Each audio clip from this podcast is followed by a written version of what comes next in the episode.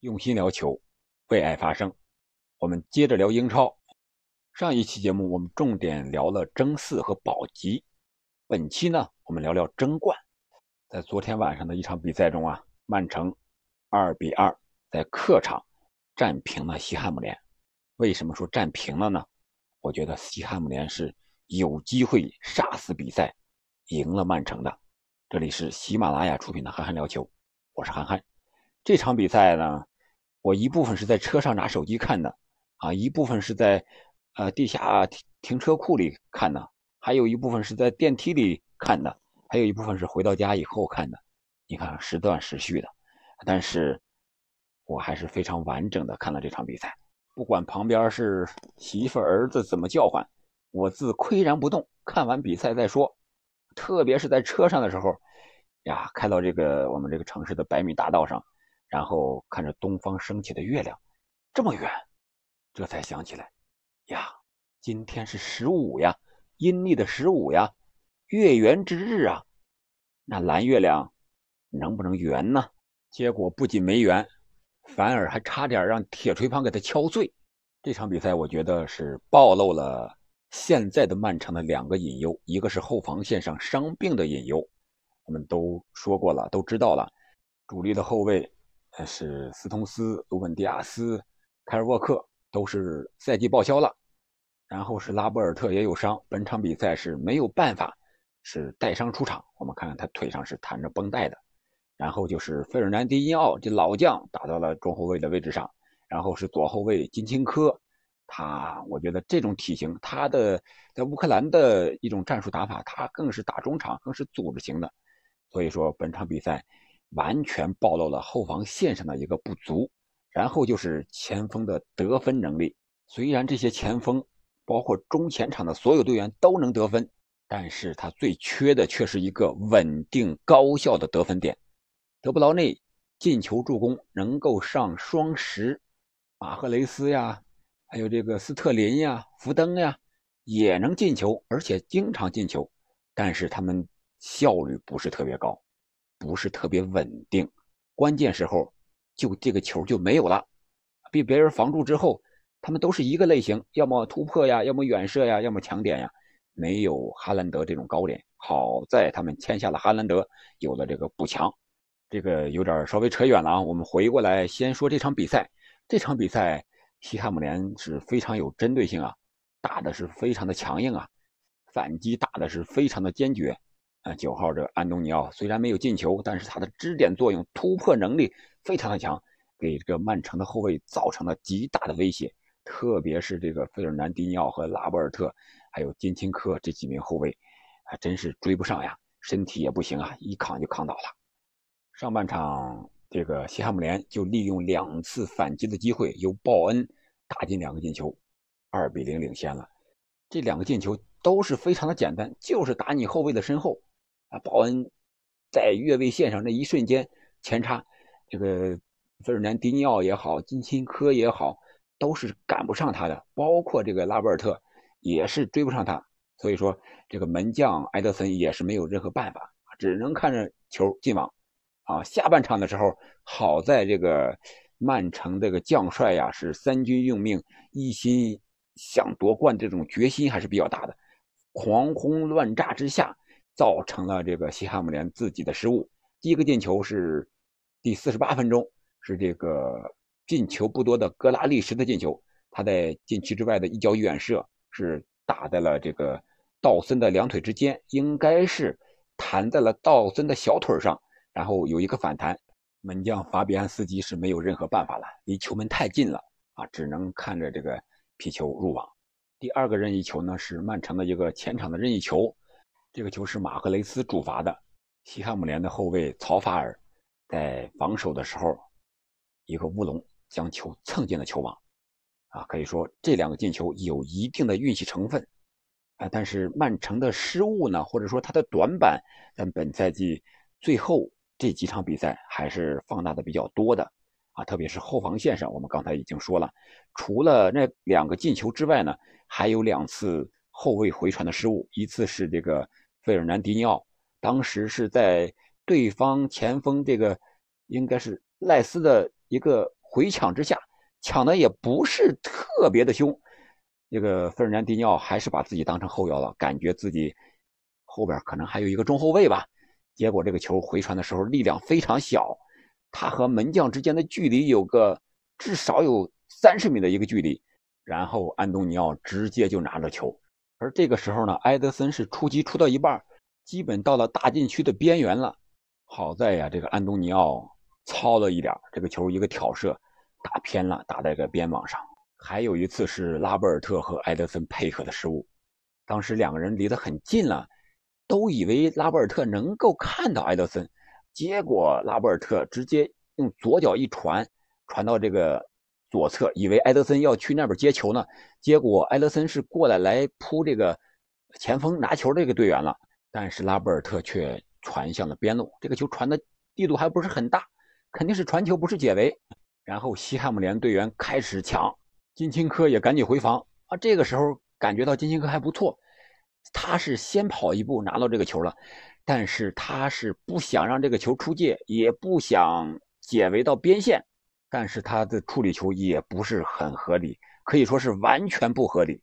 倒地一瞬间，把球传向了大禁区的边缘，想让自己的呃前场队员过来拿球，结果让西汉姆联队员又给断了。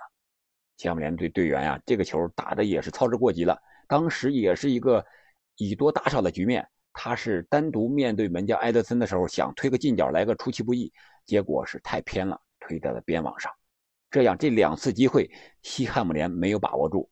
如果他们打的再耐心一点的话，我觉得这两个球是完全有能力、有可能打进一个的话，那对曼城来说，那简直就是天塌地陷了，可能。最后的夺冠就要功亏一篑了，这是防守上的问题。我前期节目已经也说过这些问题了。呃，面对这种情况应该怎么办呢？我觉得就是用曼城的长处打对方的短处，就是以攻代守呗。我防守不行，不是说防守不行啊，是我的主力球员都受伤了，防守悍将受伤了，那就比吧，比什么？比进球数嘛，不就是比进球数吗？最终谁赢了，不就是？谁进球多谁赢嘛？但是面对这种大巴，面对这种防守这么密集、这么强硬的硬度，你都是小个队员，你怎么办？本场比赛倒是有这个疑似的点球，是吧？一开场没多久，祖马就在禁区之内踢倒了热苏斯，完全是踢倒了热苏斯啊！这个回看，但是裁判没有判呀，你怎么办？小黑屋也没有给任何的提示，你怎么办？啊，所以说还需要一个稳定的得分点，啊，当然了，对于曼城来说是幸运的，也是不幸的。幸运的是我们刚才说的，他那两个失误没有造成丢球；不幸的是他们最后有点球绝杀的机会，但是并没有罚进。啊，最后他们获得了一个点球，还是热苏斯的突破啊，造成了对方的一个铲到腿上的一个犯规。裁判看了 VR 之后是给了点球。但是这个点球，马赫雷斯并没有罚进，让本场比赛表现一直非常出色的法比安斯基给扑出去了。这更看出来了，他们更需要一个稳定的得分点，高效的前锋。为什么本场比赛这么激烈，这么大的体力消耗，瓜迪奥拉连人都没换呀？我觉得在这种时候，还是看个人的得分的能力吧。他首发的这些队员。呃，格拉利什啊，德布劳内，还有这个马赫雷斯，还有碧席，这些人在瓜迪奥拉的心里，我觉得应该是一个非常完美的组合了。至少以现在曼城的阵容来说，没有办法，只能靠这些人了。而替补席上的福登可能身体相对来说瘦弱一些，无法发挥他速度上的优势。还有斯特林，就是快乐足球的代表嘛。呃，虽然上一场也进球了。但是他浪费的机会更多呀，所以瓜迪奥拉也没有给他替补出场的机会。这样的话，本场比赛打平，曼城是积九十分，领先利物浦是四分，利物浦是少赛一场。这样的话，曼城最多积分就是九十三分，而利物浦呢现在是八十六分，还差两轮，最多积分是九十二分。可以说主动权还在曼城的手里。但是压力却越来越大。如果本场比赛他们拿下西汉姆联的话，那他们将能够领先利物浦是六分之多呀。那你这样的话，净胜球我又领先的很多，你利物浦还得全胜，还得大胜。我最后一轮，哪怕我零比一输了，我小负了，我都有可能夺冠。但是呢，他这场打平了，所以说最后一轮他必须还得全力取胜。他面对的将是利物浦名宿杰拉德带领的阿斯顿维拉，这就让这场比赛有了变数，让最终的冠军可能也有了变数。而利物浦呢，将增加了他的信心。前面刚得了足总杯的冠军，信心提了一层。哎，这个西汉姆联又给他逼平了，差距又缩小了，信心又提了一层。这样可以极大的鼓舞他的士气。弥补他体力上人员受伤上的一些不足，毕竟还剩下三场比赛了，咬咬牙还是能挺过去的。所以说，在这个中国的阴历四月十五这天晚上，这个月圆之夜，蓝月亮曼城没有拿下西汉姆联，确确实实损失不小呀，有点可惜。铁锤帮这当头一棒，很有可能让曼城失去本赛季的英超冠军。听我节目多的朋友可能已经知道，我为什么看好利物浦夺冠呢？其实除了一些竞技的，还有赛程上的一些个安排，还有双方实力的一些差距之外呢，我还是希望曼城能够用这个失去的冠军，能够唤醒他，或者说警醒他。瓜迪奥拉也好，曼城俱乐部也好，能够做出一些改变和调整，让他们变得更强大。让他们的打法呢看着更立体一些，不仅在英超，而且在欧冠更有竞争力一些。如果本赛季曼城能够夺得英超的冠军，我想对于瓜迪奥拉来说，可能他改变的会小一些。毕竟夺得冠军对他来说，对于曼城来说，对于任何一个人来说，夺得英超的冠军都是成功的，不能说是失败的。虽然欧冠没有进入决赛，但是进入四强已经是非常的不易了。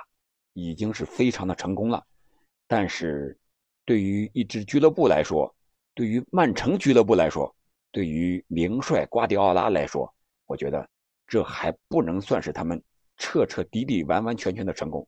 他们还应该更上一层楼，直至他们夺得英超的冠军、欧冠的冠军，乃至更多的冠军，那才能算是一支真正成功的俱乐部，真正的豪门。所以说，基于这个点吧，我在内心里有一些小私心、小想法，让曼城丢掉一个英超冠军，来换来更多、更重要的冠军。